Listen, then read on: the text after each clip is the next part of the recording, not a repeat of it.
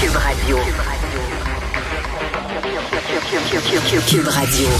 En direct à LCN. 14h30, c'est le moment d'aller retrouver notre collègue Geneviève Peterson. Salut Geneviève. Salut Julie. Alors, as-tu en- encerclé la date du 14? c'est un samedi, hein? 14 mai dans ton calendrier. Écoute, euh, je ne chanterai pas libéré, délivré. J'aurais le goût, mais j'aime trop euh, nos spectateurs pour ça. Je veux pas qu'il y ait la chanson de la Reine des Neiges euh, pour le reste de l'après-midi dans la tête.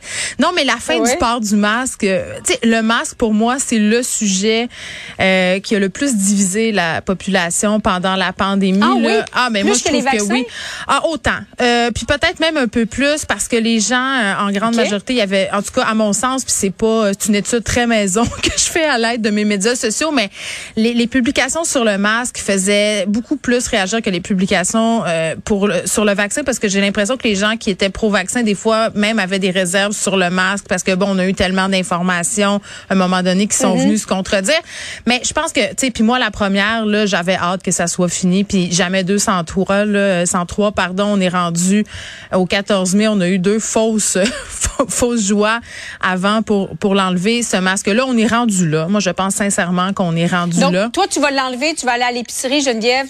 Mais en- Aucune hésitation, tu, Ben, tu ne attends. porteras plus ton masque. Mais- Maison, oui, mais je vais mettre quelques Oui. bémols parce que euh, c'est sûr que si, évidemment, je suis en contact avec une personne qui a la COVID, c'est sûr que je vais mettre un masque en allant à l'épicerie si j'ai des symptômes bizarres euh, d'une maladie quelconque. Puis quand je dis ça, là, je dis pas ça de façon anodine parce qu'on a beaucoup mis l'emphase sur la protection contre la COVID par rapport au port du masque. Mais tu sais, l'étiquette respiratoire, euh, je pense que ça va devenir une expression qu'on va utiliser de plus en plus souvent. Par ailleurs, là, ça s'applique aussi à d'autres affections. Là, moi, je m'ennuie pas de la gastro. Je sais pas pour toi là, mais moi, moi, j'appelle, ça le mot en G, ok, parce que c'est, le mot qu'on prononce pas chez nous. Juste de le prononcer, non, non, juste de le prononcer dans ma tête, ça porte malheur.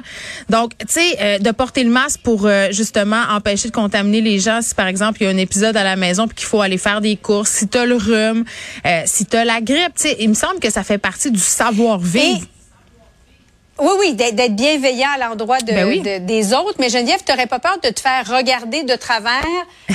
Dans un cas comme dans l'autre, tu portes un masque. Ah, qu'est-ce qu'elle a, elle? Elle est peut-être contaminée à quelque chose. Ou tu ne portes pas de masque. Ben, ben c'est ça. Elle fait pas attention aux autres. Oui, je pense qu'il va falloir euh, faire preuve de bienveillance les uns envers les autres. Puis c'est le message aussi euh, que lancent beaucoup d'experts, d'essayer de pas être dans le jugement parce qu'on ne sait pas hein, qu'est-ce qu'il y a derrière un masque. C'est C'est peut-être une personne immunodéprimée. Euh, c'est peut-être quelqu'un qui a une vulnérabilité par rapport à la COVID. Puis c'est peut-être quelqu'un aussi qui porte son masque pour des raisons psychologiques. Puis je pense qu'aussi ça, il faut le respecter. Euh, parce que ça a été un long conditionnement. Je pense qu'il y a beaucoup de personnes qui ont eu très peur euh, de la COVID et avec raison. C'est c'est c'est quand même spécial ce qu'on a vécu depuis deux ans. Ça se peut qu'il y ait du monde qui ait besoin d'une petite période de transition. Ça se peut qu'il y ait des contextes aussi où il y a des personnes qui disent ben écoutez là moi je suis pas à l'aise d'enlever mon masque par exemple dans une salle de cinéma, dans une salle de spectacle.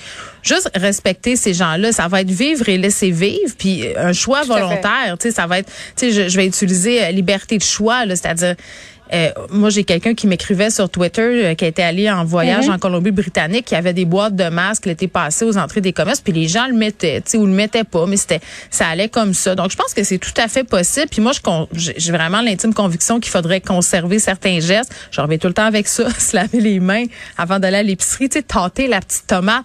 Ah! moi, je, je peux pas croire qu'avant on se tâtait la tomate de même.